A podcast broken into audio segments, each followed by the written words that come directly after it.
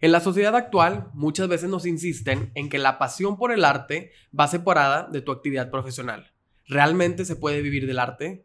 Para cumplir tus sueños como ilustrador y artista visual, necesitas disciplina, constancia y confianza en uno mismo, pero sobre todo tener el valor de ir contracorriente y atreverte a iniciar con ese camino. Esto es el poder de crear.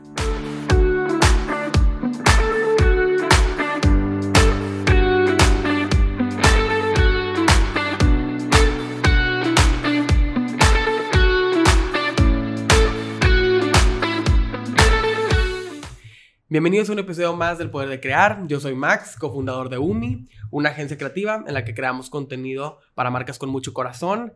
Y bueno, pues el día de hoy tenemos un invitado que nos da mucho gusto que vamos a poder compartir con él. Es Alex Carrillo, más conocido como Alex Carrillo Art, que bueno, su trabajo ha destacado muchísimo. Has exhibido algunas de tus ilustraciones en el Museo de Disney en San Francisco. Has colaborado con marcas como Crayola, Escribe y bueno, pues tu libro Faces que es un bestseller en Amazon. Muchísimas gracias por estar aquí, por acompañarnos en el poder de crear. Muchas gracias, qué emoción poder estar aquí. No, pues al contrario, muchas gracias por, por aceptar la, invitación. Y eh, para iniciar esta plática, quiero que me platiques cómo fue tu crecimiento desde niño, qué era lo que te gustaba hacer, siempre estuviste orientado al arte, cómo fue esa parte desde que estabas chiquito. Siempre, eh, a, a, mí siempre me gustó mucho dibujar, o sea, te lo juro que hasta donde tengo memoria, siempre me recuerdo dibujando, siempre, siempre, siempre. Eh, me acuerdo que me gustaba mucho ver películas animadas, eh, me gustaba mucho ver, por ejemplo, la del gigante de hierro, me encantaba. Y cuando veía caricaturas animadas, yo me di cuenta en una muy temprana edad que era como secuencia de imágenes o secuencia de dibujos y eso hacían que eh, un personaje se moviera y obviamente eso me llamó la atención desde muy chiquito. Y siempre, siempre me acordé de, o sea, de, de que hacía eso y lo quería hacer. Yo trataba de dibujar a los personajes, trataba de dibujarlos y darles vida, crear mis propios personajes. Entonces, el dibujo siempre lo, o sea, lo consideré como que estuvo en mi vida, por así decirlo.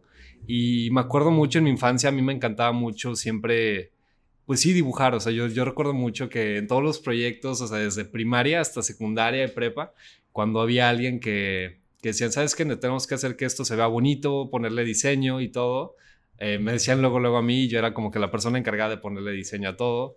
Eh, y sí, siempre, siempre, siempre, cuando en primaria me acuerdo que yo hacía las portadas de, mis, de los cuadernos de mis amigos. Entonces yo siempre, siempre dibujé.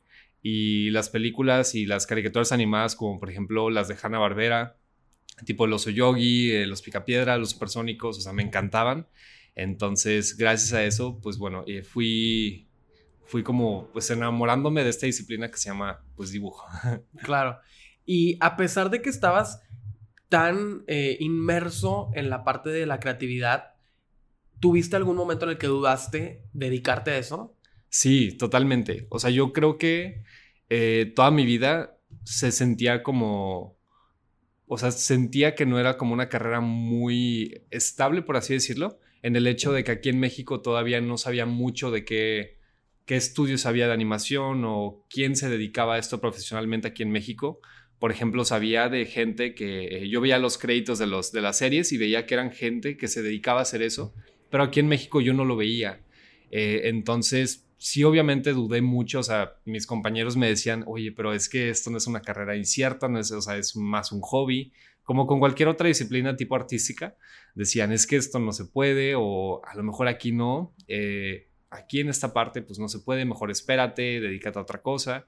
Entonces, sí, siempre obviamente creo que existía esa duda, obviamente porque no era una persona que te lo decía, eran 50 eh, o poquito más que te decían, oye, es que no se puede o, o no. Y creo que era mucho por el hecho de que muchos no sabíamos qué era lo que abarcaba esta disciplina o qué, qué, qué se necesitaba para hacerlo. Claro. Y al momento de tomar la decisión de tu carrera, ¿Cómo le hiciste?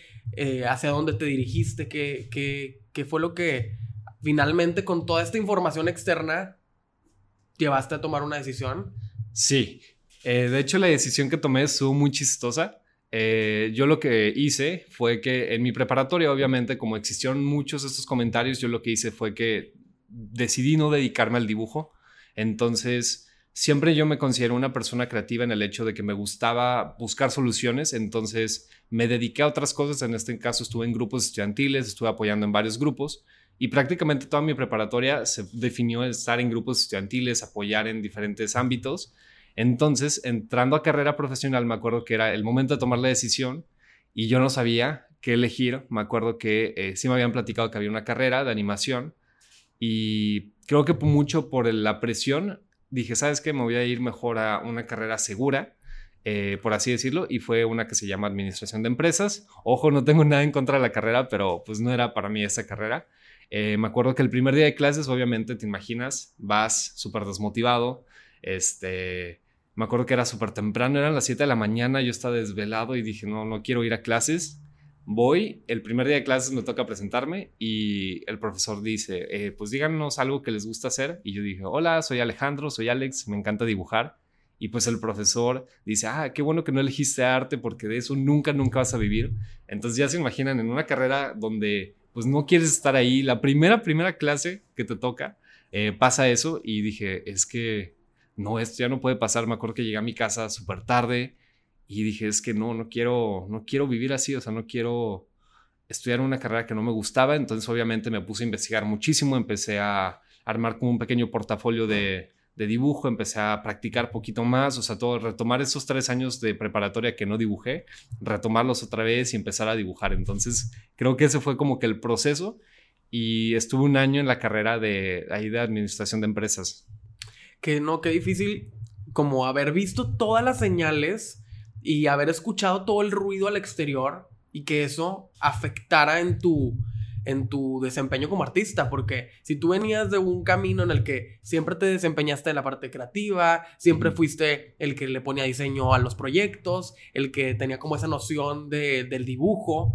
y que literal por el ruido exterior tú dijeras, no, lo voy a dejar y me voy a ocupar en algo más.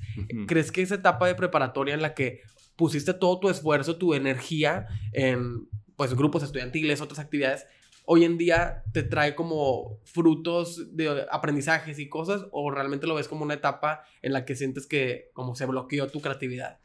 Fíjate que en ese momento yo sí pensé en, en, en unas etapas que sí se había bloqueado totalmente mi creatividad o sea, sí me tocaba mucho en el hecho de que teníamos que organizar un evento y teníamos que tener una actividad lista.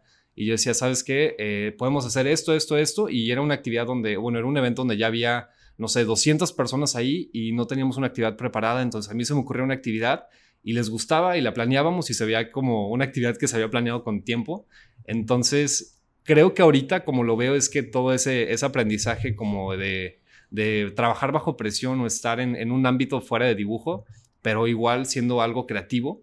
Me sirvió muchísimo, obviamente, ahorita y creo que ahorita lo aplico día con día en mi carrera, en el hecho de que, eh, pues es mucho tomar decisiones. O sea, creo que, por ejemplo, muchos ven la parte eh, como, pues solamente de dibujar, pero pues hay muchas cosas detrás que muchas, gentes muchas personas no ven, o sea, como el, el, ser mi propio manager, el ser mi propia persona de relaciones públicas, el estar como que teniendo este contacto con marcas, con colaboraciones, exhibiciones, o sea, es como algo eh, muy, muy administrativo que de todos modos eh, conlleva mucha parte creativa, pero sí, es algo que creo que no se ve mucho. Sí, que son, al final son habilidades que desarrollaste en diferentes etapas de tu vida y que hoy en día pues te ayudan a tener, como dices, todas esas colaboraciones, este, lograr llevar tu carrera artística y ponerte y exhibirte en lugares diferentes. Eh, entonces, bueno, volviendo a tu trayectoria, eh, decides cambiarte de la carrera de administración y te cambias a la carrera de, animación. Sí, sí, fue, fue una etapa donde obviamente me acuerdo que yo dije, tengo que hacer algo para eh, poder demostrar de que puedo, puedo empezar a estudiar esta carrera. Entonces me acuerdo que, eh, lo, que es, lo que sucede es que yo, yo en una clase que no me gustaba, yo comenzaba a dibujar. Este, de hecho era la clase del profesor. este, eh, que ahorita platiqué, yo empecé a dibujar eh, en un cuaderno y era de la marca Escribe. Y lo que pasa es que esos dibujos yo los empiezo a subir en una página nueva de Instagram que abrí en ese entonces y los comparto y resulta que la marca de, eh, la marca de cuadernos Escribe los ve y le, le, le, encanta lo que hago prácticamente ven que es alguien que constantemente estaba publicando dibujos y deciden compartirlo en sus redes sociales, que en ese entonces eh, creo que existía mucho la burbuja, yo soy de Saltillo, Coahuila, eh, de lo que tú tienes que hacer tiene que abarcar el círculo social en donde estés, o sea, de ahí no podía salir. Entonces, creo que era un estereotipo que abarcaba eh, no solamente el área artística, sino también amigos que practican deportes me dijeron, es que también a nosotros nos decían, si quieres dedicarte al fútbol, ¿cómo le a hacer para que aquí en Saltillo te dediques al fútbol? Entonces creo que te encerraban mucho como que en la burbuja de, tiene que pegar aquí y si no pega aquí, eh, te tienes que dedicar a otra cosa en lugar de, de, tú decir, bueno, es que no solamente existe Saltillo, o sea, hay un mundo completo por a donde puede llegar mi arte o, o lo que yo quiero hacer.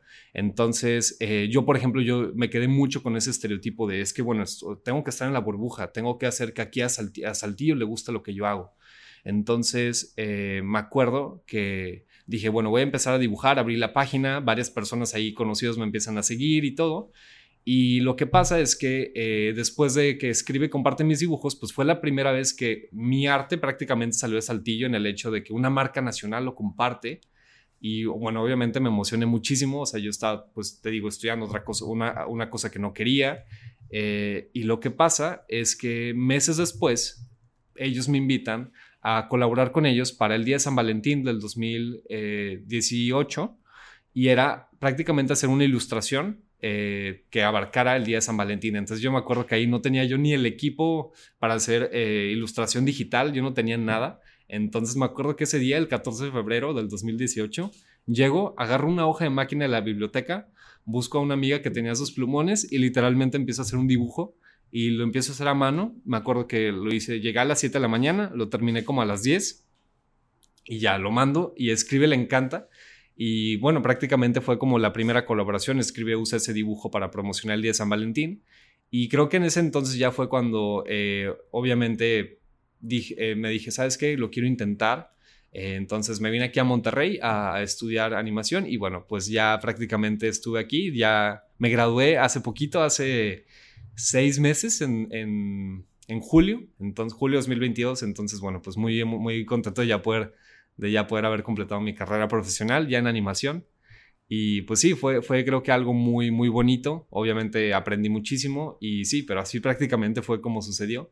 Se me dio la oportunidad y obviamente eh, yo sabía que quería seguir haciendo proyectos afuera de la escuela, entonces prácticamente empecé a hacer eso.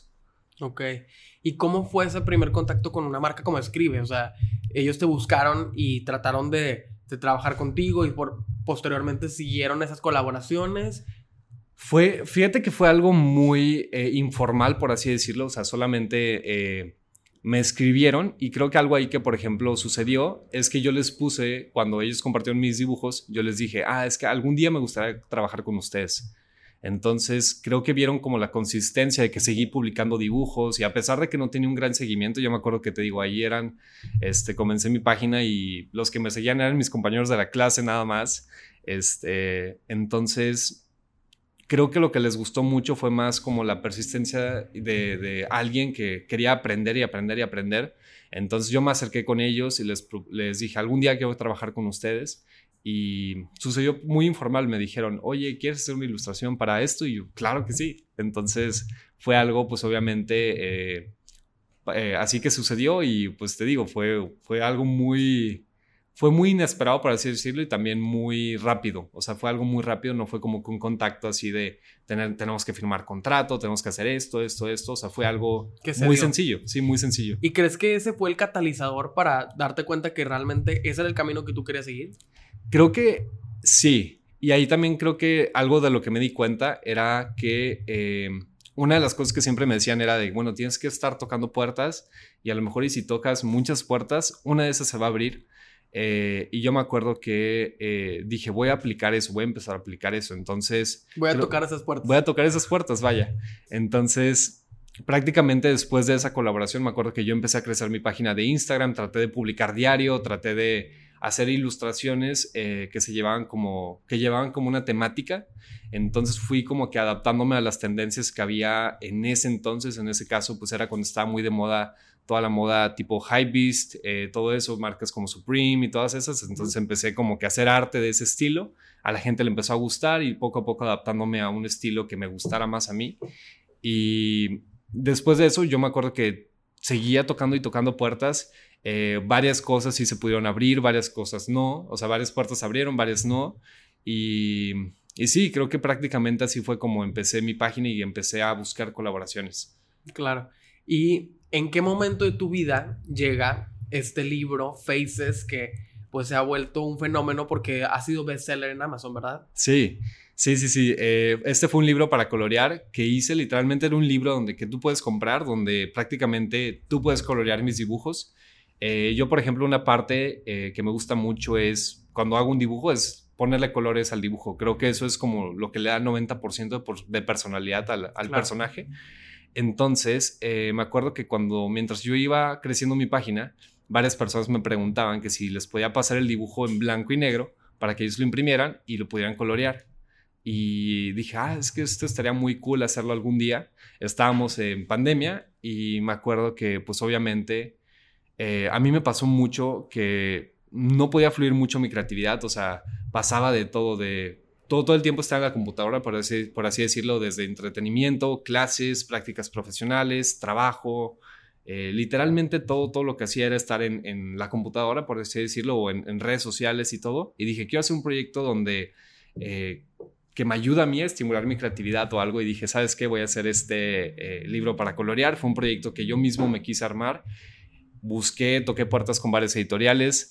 muchas me dijeron que no, o sea, me dijeron que ahorita no, ahorita no estaban buscando eso, obviamente pues por temas de pandemia, por temas de que no sabían quién era, eh, entonces decido yo buscar la manera de publicarlo. Dije, bueno, si no se puede con editorial, ¿qué otras alternativas hay? Entonces prácticamente fui como insistiendo de ver cómo publicar ese libro y saco este libro que está muy inspirado en la diversidad. Quería mostrar mucho pues personas diferentes, este, enfocarlo mucho en la moda contemporánea y todo, y prácticamente sale, se llama Faces, muchos mis, mis amigos, eh, mi mejor amigo le dice Caritas, entonces ya, ya se le quedó de, cariño Caritas al nombre, el nombre, y me acuerdo que lo saco, el libro, y yo la verdad no me esperaba nada. Por un momento sí, obviamente eh, dije, bueno, a lo mejor y varias personas lo van a comprar, pero era prácticamente yo no esperaba que, la, que muchas, muchas personas lo compraran. O sea, fue un, fue un proyecto que yo quería hacer para aprender y solamente pues tener eso como mi portafolio, por así decirlo.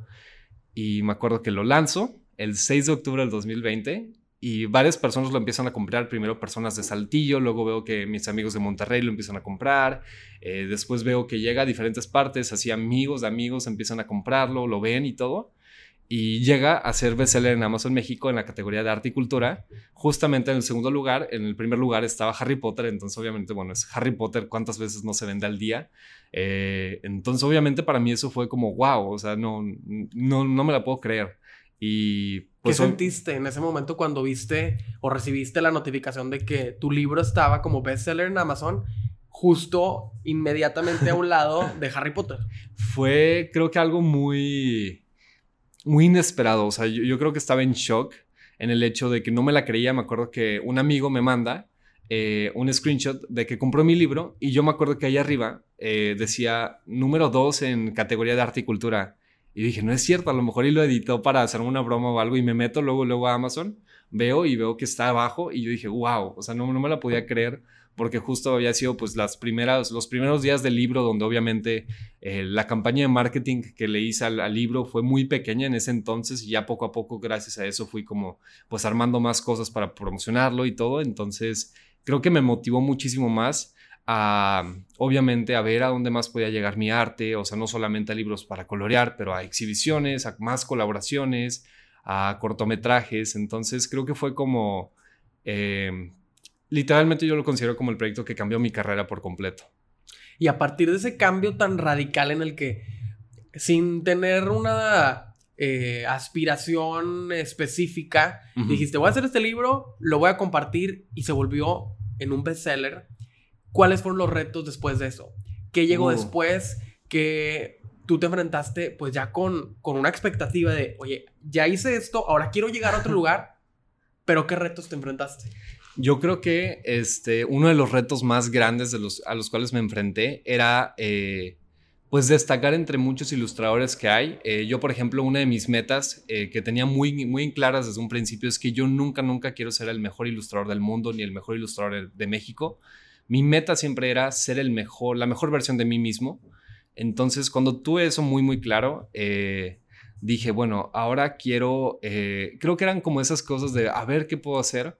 Eh, mucho, mucho de lo que a mí me gustaba era eh, pues del tema de la moda contemporánea y colaboración con marcas. Me gustaba mucho ver marcas que colaboraban con ilustradores y yo dije, ah, bueno, yo quiero llegar a hacer, a hacer eso en una etapa de mi vida. Y comencé a contactar y prácticamente empecé a hacer eso, ver, ver qué más podía hacer. Eh, empecé a mandar mi arte a varias convocatorias. Por ejemplo, llegué a mandar mi arte a una, a una convocatoria para hacer la portada del álbum de Niall Horan, que fue uno, uno de los ex integrantes de One Direction.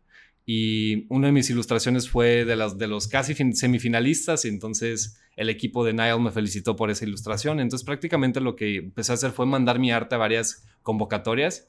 Y te digo, de esas miles y miles que mandé, eh, pues muy pocas se contestan. Entonces creo que era como también tener en claro de que iba a existir muchísimo rechazo. Eh, y, sí, creo que empezó, empecé a hacer eso y una de las convocatorias que mandé eh, fue para llevar mi arte a una exhibición en el Museo de Disney. Sí, cuéntanos un poquito de esa, de esa experiencia. ¿Cómo fue participar en esa convocatoria para exhibir tus ilustraciones en el Museo de Disney? ¿Y cómo fue el proceso hasta llegar al resultado final en el que tu trabajo se exhibió en ese museo. Va, mira, de hecho voy a contar algo que creo que nunca he contado, que fue, este, tenía que, eh, obviamente para algo que yo quería hacer era, pues bueno, hacer que la gente supiera quién soy yo. Entonces fue cuando empecé a aprender un poco más de relaciones públicas, de cómo, de cómo adentrarme en este mundo. Y prácticamente lo que hice fue pues mandar, mandar un poco de correos para conseguir eh, un poco de prensa para promocionar mi libro y todo. Y lo que pasa es que, eh, pues obviamente muchas, muchas, eh, pues empresas o, marcas obviamente te decían que no, o, editoriales te decían que no.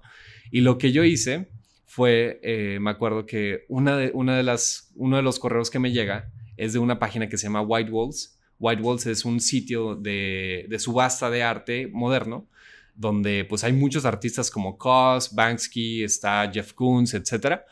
Entonces, de ahí de la nada me escriben. Resulta que vieron un artículo que me hicieron eh, de uno de los pocos artículos que logré conseguir para, para eh, promocionar mi libro. Resulta que lo vieron y les gustó un poco mi historia. Entonces, prácticamente lo que pasa es que deciden hacerme una mini entrevista para poner mi biografía en esa página. Entonces, eh, llega mi, mi biografía y obviamente yo estaba súper emocionado. Y gracias a eso me llegan, me suscriben al newsletter de esa página. Y en ese entonces, como estábamos en pandemia, pues obviamente había muy pocas eh, oportunidades para exhibir en persona. Y me llega una convocatoria para eh, participar en una, pues en una convocatoria para exponer en el Museo de Walt Disney en San Francisco. Yo a este museo ya lo llevo siguiendo desde hace años. Me acuerdo que desde, desde prepa yo, yo llevaba siguiendo el museo y llega esta convocatoria para exponer en, una exhibición virtual. Y yo me acuerdo que lo veo.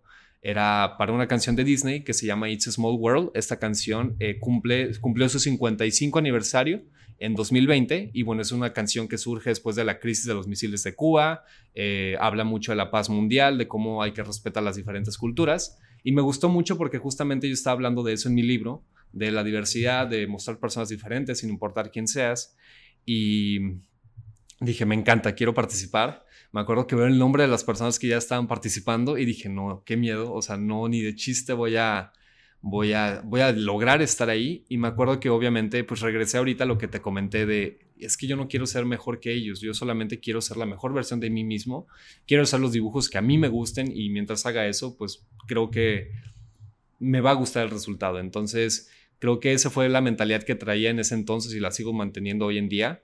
Eh, entonces hice una ilustración, me acuerdo que se me ocurre la idea de hacer 55 eh, personajes, uno por cada cultura y pues uno por cada eh, aniversario de la canción. Lo mando y me acuerdo que lo mandé dos días antes de que cerrara la convocatoria y resulta que eh, pues lo mando y el dibujo resulta ser la, obra principal de esa exhibición virtual. Entonces obviamente fue algo que no me esperaba que iba a pasar, o sea, creo que les gustó mucho que mantuve en vivo eh, la esencia de la canción en esa ilustración, entonces que era prácticamente lo que yo quería hacer, o sea, no hacer algo pues que no se guiara por eso, o sea, a pesar de que hubo varios dibujos así, yo quería mantenerme muy, eh, muy en firme con esa, esa propuesta que traen en el museo, de ahí pues me invitan a otras exhibiciones totalmente virtual eh, a participar, entonces me toca ahí exponer Y después me invitan a exponer, ahora sí, ya después, poco después de pandemia, a exponer presencialmente. Entonces ya te imaginas la super emoción.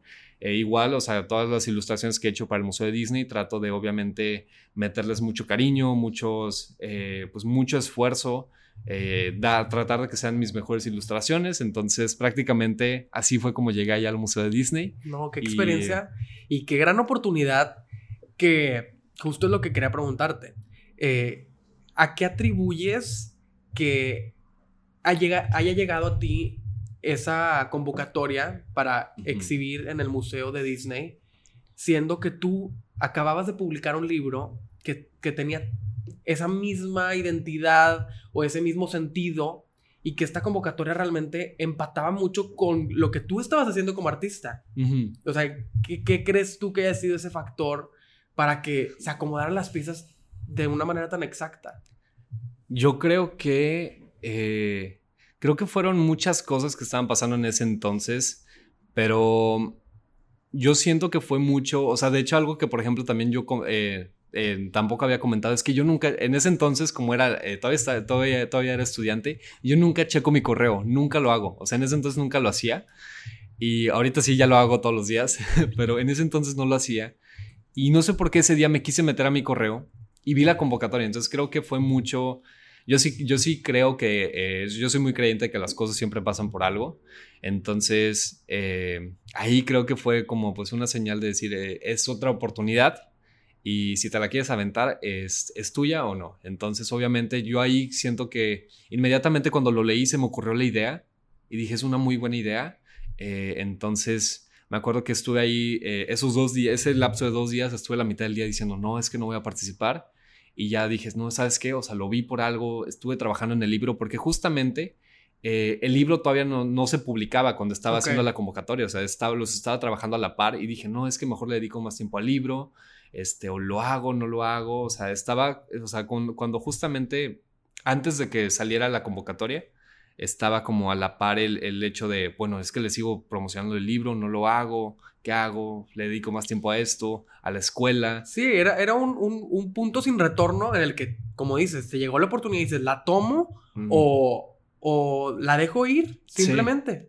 Y dije, ¿sabes qué? Es que sí lo quiero hacer, lo quiero hacer, lo quiero hacer. Platiqué con mis papás y me decían, pues sí, hazlo, hazlo, pero a pesar de que te lo decían, obviamente, por ser tus papás, este, pues siento que sí existía mucho. Es que están participando ese tipo de personas, pero te digo, creo que lo que hizo que sí quisiera participar fue el hecho de decir, es que no quiero ser mejor, no quiero que mi ilustración sea mejor que la de ellos, yo solamente quiero hacer algo que sea bueno para mí y enfocarme en mí nada más. Entonces creo que eso fue lo que hizo que me gustara y que llegara ahí. Yo, yo, yo creo que le atribuyo mucho eso, de que salió del corazón, salió de, no solamente de, de opiniones de personas, sino más bien fue algo que me gustó a mí y eso fue lo que se mostró. Claro, y es una filosofía que yo creo que muchos artistas eh, pudieran adoptar, porque como dices, es, es, una idea en la que no debes de compararte eh, y simplemente trabajar por tu eh, expresión artística. Sí, es decir, esto lo quiero hacer yo, tiene mi esencia, no estoy compitiendo contra nadie contra, más que contra mí mismo y, y, eso es lo que hace que mi trabajo sea diferente y único. Sí, totalmente. O sea, yo, yo, yo creo que vivo mucho por eso, de, de, decir, es que es mejor ser la mejor versión de ti mismo que tratar de ser el número uno en todo. Claro. Y es lo que siempre quiero hacer, o sea, solamente ser la mejor versión de mí mismo. ¿Y qué viene después de ser un artista que ha exhibido su trabajo en el Museo de Disney? Cuéntanos cómo, como ilustrador, como artista visual, en tu vida, ¿qué cambia? Empiezan a buscarte otros museos, empiezan clientes a pedirte, yo quiero una ilustración personalizada de esto, ¿qué pasa después? Creo que sí, sí, literalmente justo lo, que comentas pasa de todo. Eh, creo que ahí fue un momento donde me tuve que adaptar y te digo, aprender todavía poco más de cómo administrarme eh, personalmente ser mi propio manager, aprender un poco más de relaciones públicas. Entonces ahí me veías a las 12 de la noche, 1 de la mañana, eh, viendo videos de cómo mejorar como, eh, tu propia agente de relaciones públicas, cómo administrar proyectos, cómo administrar contratos, o sea, todo este tipo de cosas.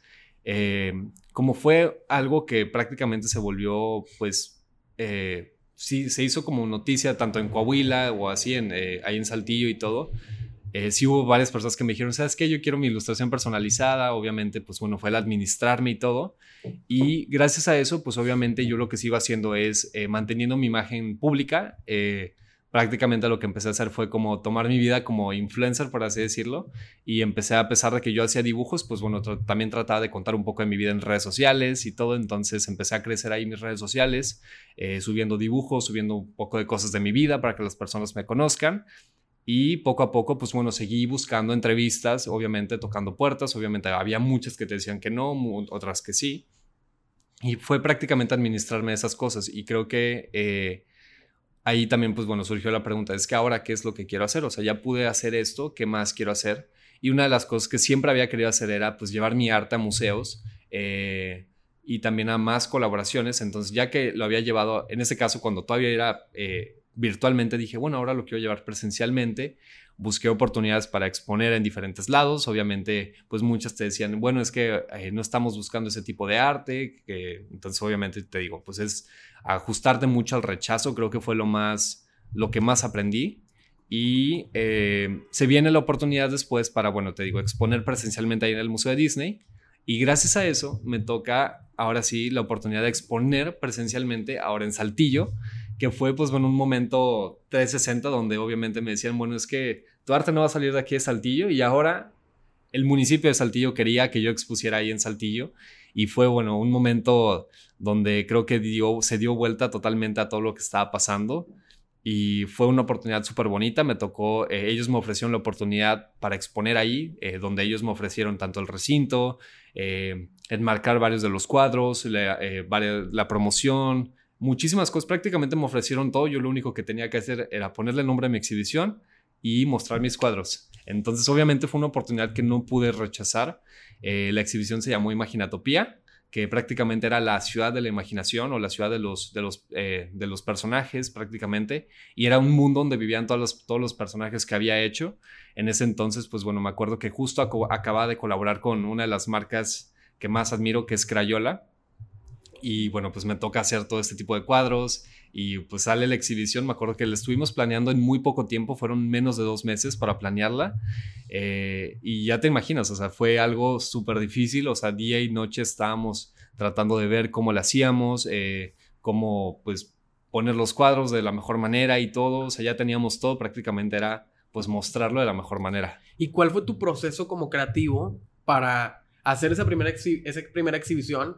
Entonces me dices, bueno, la, exhibición, la exposición se, tituló Imaginatopía, donde, bueno, era un universo donde estaban eh, viviendo todos los personajes, pero ¿de dónde vienen todas estas ideas? ¿Cuál fue, cuál fue el proceso que seguiste para, para llegar a, ese primer gran proyecto donde solamente estaba tu trabajo? Porque obviamente, pues ya habías exhibido en, el Museo de Disney, pero era solamente una obra y ahora era toda una exhibición de tu trabajo. Sí, fíjate que fue un proceso donde obviamente quería que eh, fuera, o sea, a pesar de que muchos de mis personajes, este, ves, por ejemplo, que se relacionan unos con otros, había muchos que no. Entonces creo que fue un proceso donde obviamente uno como ilustrador quiere exhibir todos los cuadros.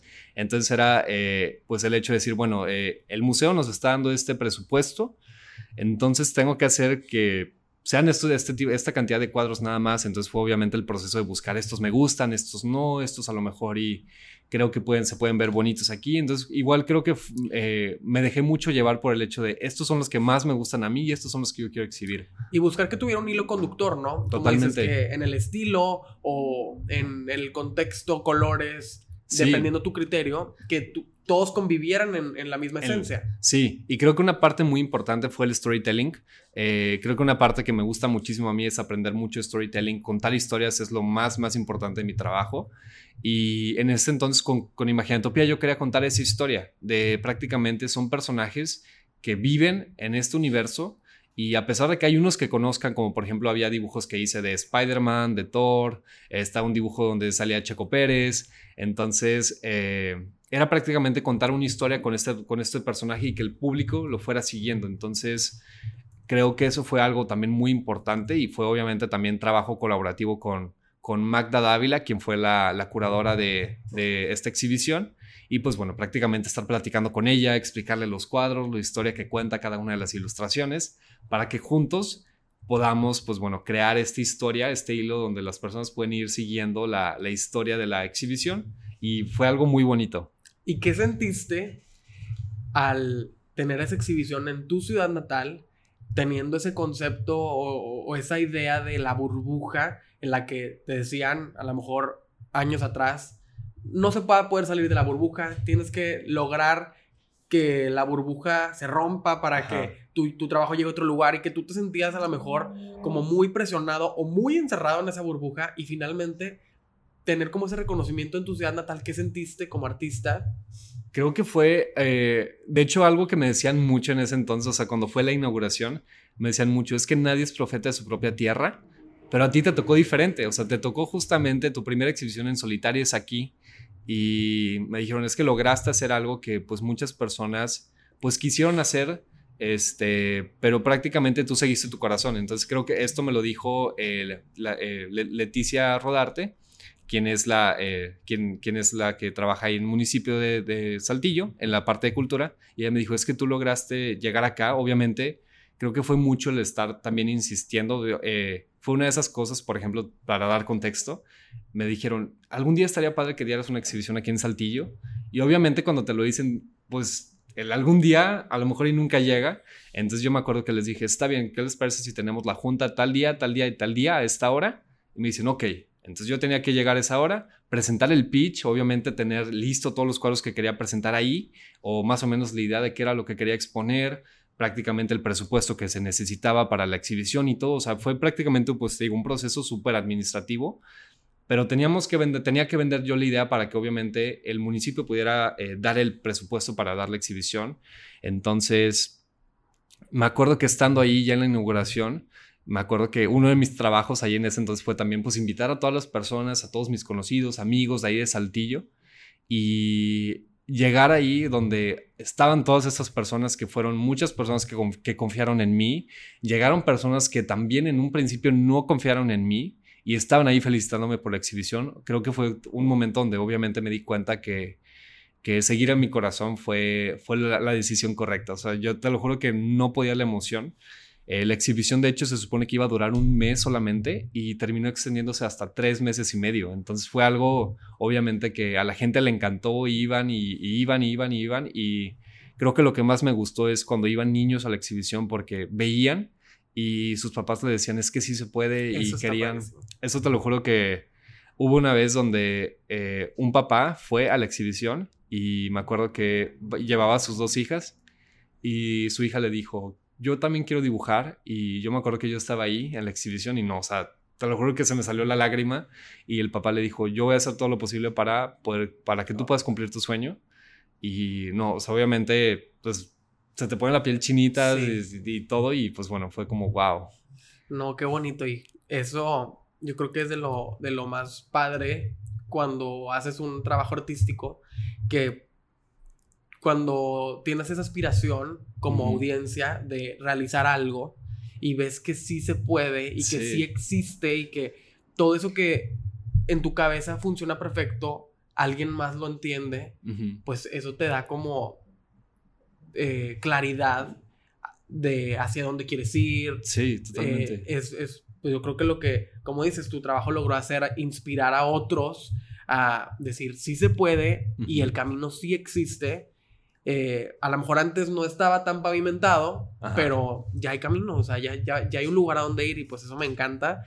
Como mexicanos tenemos ese sentido de identidad con nuestros eh, eh, compañeros que destacan en todos los diferentes eh, trabajos artísticos, actuación, eh, dirección de, cine. Siempre como cuando vemos que un mexicano está yéndole muy bien, pues a todos los mexicanos nos da mucho gusto. Sí, Tú como mexicano, ¿cómo te sentiste al ser también de los primeros o no sé si el único que ha exhibido su trabajo en un museo como el de Disney, al haber tenido tu propia exhibición en tu ciudad natal? ¿Cómo te sientes de, tener eh, como esas palomitas como artista? Creo que, bueno, es algo obviamente que nunca, o sea, no me esperaba lograr en una, pues, en una, a mis, por ejemplo, 24 años, porque creo que es algo que te, igual, o sea, creo que todavía, eh, en, eh, todavía hace poquito tenía ese todavía muy poquito el estereotipo que me decían de, bueno, es que a lo mejor es muy temprano para hacerlo o muy, o, eh, o a lo mejor no lo puedes lograr. O sea, creo que existía todavía como que ese pequeño estereotipo. O sea, la burbuja creo que ya se rompió totalmente ahorita, pero todavía existía así como que, bueno, es que lo hice bien o, prácticamente no lo, o, qué está pasando.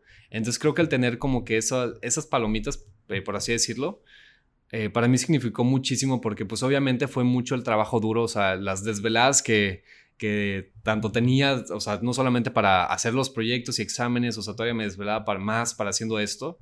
Eh, pues el trabajar mucho, el tocar muchas puertas, el tener más de mil rechazos, por así decirlo, o sea, por ejemplo, eh, uno, uno, de los primeros cortometrajes que hice lo mandé a muchos festivales de cine y ninguno lo aceptó. Entonces fueron este, muchas cosas que obviamente... Que nadie ve. Que nadie ve, Así prácticamente. Como hay muchos sís, hay, hay muchísimos no. Sí, o sea, creo que si ves muchos sís, de esos muchos sís hay miles y miles de nos. Y creo que eso fue lo que eh, el tener esto, o sea, por ejemplo, me acuerdo mucho el día de la exhibición, de la inauguración, me di cuenta que obviamente que valió mucho la pena y de no tenerle miedo al rechazo ha sido de, las mejores cosas que ha pasado. O sea, entonces yo creo que como mexicano obviamente me siento muy feliz y muy contento y siempre que, por ejemplo, eh, si hubiera sido otro, otro mexicano en mi lugar, obviamente yo sería pues también uno de los primeros en estarlos felicitando por ese gran logro. Eh, pues ahorita, por ejemplo, hay, hay mexicanos haciendo cosas increíbles, increíbles ahorita, o sea, Guillermo del Toro nominado al Oscar, eh, Cruz Contreras, quien es un animador de, eh, que también está rompiéndola con películas nominadas al Oscar, Brandon Moreno en la UFC, o sea, hay, hay, personas haciendo cosas increíbles, Ana Pau Vázquez en los Juegos Olímpicos en, en arquería, o sea es, increíble todo lo que están haciendo los mexicanos. Y hablando de los mexicanos, ¿cómo le hiciste para estar en esta lista de los 100 mexicanos más creativos de la revista Forbes? Fue eh, algo totalmente inesperado.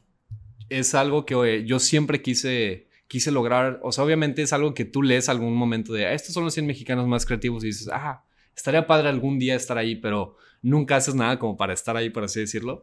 Eh, a mí lo que me pasó es que resulta que la revista salió el 1 de diciembre del 2022 y yo me enteré hasta el 27 de diciembre que yo estaba en la lista porque un amigo me escribe y me dice, oye, muchas felicidades por, eh, por estar en la lista de Forbes. Y yo lo veo y primero dije, a lo mejor y se equivocó porque me manda la foto de la portada y dije, bueno, a lo mejor y se, se equivocó porque yo no salgo en la portada ni nada. Y luego me manda la foto donde salgo yo, entonces ya te imaginas la emoción. Yo me acuerdo que estaba con mis amigos, nos emocionamos todos y fue como algo bastante increíble. Este, a pesar de que, bueno, esta lista abarca 100 mexicanos creativos, obviamente no solamente hay 100 mexicanos creativos, hay miles y miles y miles y miles de mexicanos creativos que espero algún día tengan el reconocimiento que tanto merecen. Pero pues el estar en esta lista fue algo muy bonito, o estaba junto a Guillermo del Toro, Alejandro Iñárritu, eh, Tenoch Huerta también estaba ahí, estaba Carla Souza, estaba Cristian Nodal, entonces, bueno, pues era, era impresionante la gente que estaba ahí, pues bueno, fue todo un honor poder estar en la lista. ¿Y qué le dirías a ese Alex que cuando estaba niño veía los créditos de las películas y veía, bueno, pues visual artist o este, efectos especiales, que a lo mejor en algún momento vio una película, Guillermo del Toro, director, eh, Carla Souza, actriz, y ahora verlo desde el otro lado, eh, formando parte de una lista junto a estas personalidades. Fue, creo que, o sea, algo que obviamente te digo, lo vi y sí se sintió como esa vez de chiquito que veía los, los, eh, los créditos y me emocionaba. Pues obviamente me emocioné bastante. Eh, yo creo que lo que le diría a mi yo de ese entonces es, créetela porque si, si le metes mucho corazón a lo que estás haciendo, cosas increíbles van a pasar. Entonces yo creo que ese es como el mensaje que tanto, tanto quería dar y también si me da miedo, pues hay que hacerlo con miedo. Este, esa es una frase que me encanta y, y sí, prácticamente creo que eso ha sido un poco de lo que pasó. Yo también eh, salieron muchas así como cosas de, bueno, eh, a lo mejor y te digo, hubo muchas cosas que no solamente era el dibujar, o sea, no solamente el dibujo fue lo que me llevó a estar en la lista, que es lo que yo creo, sino también pues todos los proyectos filantrópicos que puedo hacer durante el año, este, también pues el, el, mantener esta como pues varios roles, como pues no tanto manager, relaciones públicas, este, ilustrador, o sea, creo que fueron como pues muchas cosas que pudieron hacer que pudiera tener este logro y pues te digo, estoy súper contento y es algo que me emociona bastante. Y volviendo a, la lista, y eventualmente te hablaron de Forbes, te dijeron algo, oye, felicidades, te mandaron una edición especial, o simplemente te incluyeron en, ese, en ese top 100 y, y, listo. Fue, fíjate que no, solamente me, o sea, solamente este me, pasó que, o sea, no, no me felicitaron ni nada, prácticamente lo que pasó es que solamente vi que estaba en la lista y prácticamente fue eso, o sea, yo te digo, yo me enteré hasta el 27 de, diciembre, pero luego me di cuenta que, o sea, varios amigos me, me ayudaron a investigar y resulta que el 1 de, de, diciembre y todo, a varias personas que están en Ciudad de México les hicieron una, un desayuno o una cena eh, por, el, por el logro y todo. Entonces dije, ah, bueno, pues a lo mejor eran los que estaban en Ciudad de México y, todo, pero no, no me avisaron nada ni nada. Entonces obviamente creo que fue algo pues que pasó y bueno, pues muy emocionado de que haya pasado. Sí, porque pues al final, como dices, era, es una lista que uno, pues es la revista Forbes que eh, tiene mucho renombre eh, en, en, su, en su giro, pero en esa edición que sacan cada año de los más creativos, pues siempre están como personalidades que destacan y que se vuelven como talentos emergentes también, ¿no? No nada más los, las grandes celebridades como Guillermo del Toro, Aislinn Derbez, Carla Sousa, etc. Y te quería preguntar, ahorita que nos hablabas de, tu exhibición en Saltillo, decías que, bueno, tenías un trabajo con, este, con algunos artistas, eh, donde tú ilustrabas a, Checo Pérez, por ejemplo han algunas celebridades se han acercado contigo de, oye, yo quiero que me hagas una ilustración? Sí, sí se han acercado varias este, personalidades de aquí de México este, para, para ver mi arte o para, para, ver más o menos qué es lo, o sea, qué es lo que hago. Este, y sí, o sea, creo que sí me ha tocado pues prácticamente eso. Creo que, por ejemplo, algo que me pasó, de hecho en pandemia fue que este, una de las personalidades más grandes que ha visto mi arte fue Justin Bieber. Entonces eso fue algo obviamente que pues nunca me, esperé que iba a pasar. Resulta que yo hice una ilustración de Kobe Bryant en 2020, eh, después de su fallecimiento. Lo publico en redes sociales y resulta que Justin Bieber lo vio y me siguió en Twitter por haber visto esa, esa ilustración. Entonces creo que eso ha sido pues también algo que fue como wow, o sea, totalmente inesperado. Y tú te diste cuenta que Justin Bieber se había eh, fijado en tu trabajo porque te dio follow en Twitter o porque te envió un mensaje, te escribió algo? No, solamente me acuerdo que este, ese, o sea, ese día como que de la nada me siguió, o sea, justamente acaba de publicar la ilustración, pasaron como 10 minutos y me siguió y me empezaron a seguir así muchos fans de Justin Bieber en Twitter y dije, ¿qué está pasando? Y resulta que, pues bueno, vio la ilustración, o sea, varios amigos de él le dieron like también a la ilustración, entonces me hace que ahí como que el algoritmo se la, le mostró la ilustración y lo vio y, pues me siguió. Entonces fue algo de que, wow, o sea, yo me acuerdo, me acuerdo mucho del día y pues me emocioné. Claro. Y pues qué padre oportunidad porque ya lo tienes en contacto directo. Entonces eventualmente pues es como otra puerta que podrías tocar para, no sé, colaborar en una eh, ilustración para algún álbum o hacer algo en colaboración, no lo sé. Sí, sería un sueño, sería un sueño muy grande eso. Claro. Y bueno, ¿qué es lo que sigue para ti? ¿A dónde quieres llegar? Ahora has hecho otras exhibiciones en el Museo de Disney, que yo creo que es algo que llama muchísimo porque pues Disney es una, eh, una marca que a todos nos encanta y, que la conocemos por las películas, por los personajes. Ya has estado varias veces en el museo, has tenido tu eh, propia eh, exhibición en Saltillo, tienes tus colaboraciones con marcas, pero ¿qué sigue para tu trayectoria? Uh, creo que ahorita me, estoy enfocando mucho en aprender más de storytelling.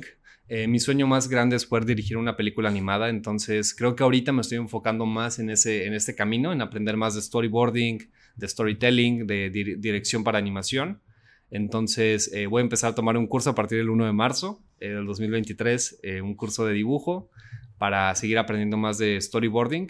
Entonces prácticamente voy a estar haciendo eso. Ya cosas así cool que se vienen es el, el próximo mes, en marzo de 2023, voy a estrenar una eh, Imaginatopía. Se va para un museo para niños en la ciudad de Gómez Palacio, ahí en Durango, ahí cerquita de Torreón, Coahuila. Eh, es, una, es, igual es Imaginatopía, va para allá, ahora va a ser súper enfocado para niños.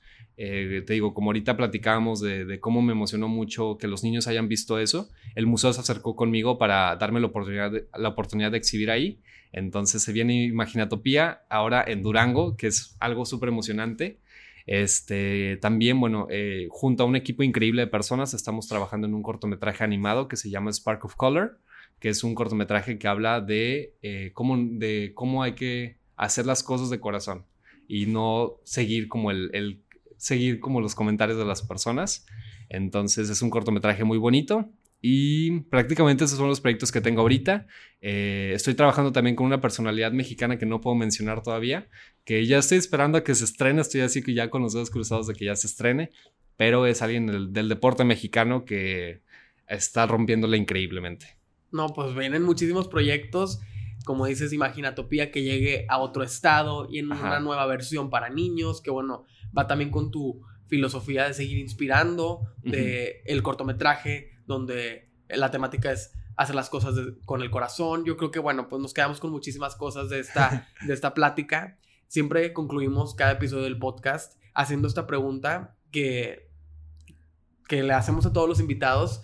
¿Cuál crees que es tu poder para crear? Tú has creado ilustraciones, has creado eh, personajes, te has inspirado a través del dibujo, pero ¿cuál crees que es tu poder para crear, para seguir llegando a más personas, para seguir compartiendo tu trabajo? Uh, yo creo que el poder, el poder para crear que yo tengo es el, el hecho de que siempre quiero hacer, las quiero hacer proyectos que se relacionen mucho con quién soy como persona creo que es un poder de, obviamente, de seguir, seguir el corazón. Ahorita creo que es algo que se quedó mucho de, aquí de, nuestra plática, pero em, creo que lo más importante sería que mi poder es prácticamente inspirar a las personas. Eh, eso me gustaría muchísimo, inspirar a niños, a niñas que se quieren dedicar a esta disciplina. Es una de mis más grandes metas. Eh, también es mi más uno de mis más grandes sueños, tanto con, con la película animada que quiero dirigir. Entonces yo creo que mi poder es prácticamente eso, poder inspirar a personas y hacer las cosas siempre de corazón. No, hombre, pues muchísimas gracias por compartir con nosotros. Gracias por estar aquí en el Poder de Crear. Bienvenido a nuestra comunidad de creadores. Con este podcast pues queremos impulsar a todas esas personas que se dedican a la industria creativa y que puedan escuchar eh, a, a profesionales como tú, y que vean que sí se puede y que sí existen esos caminos. Entonces, te agradecemos mucho por habernos acompañado, nos quedamos con tu historia y muchísimas gracias por estar en este episodio.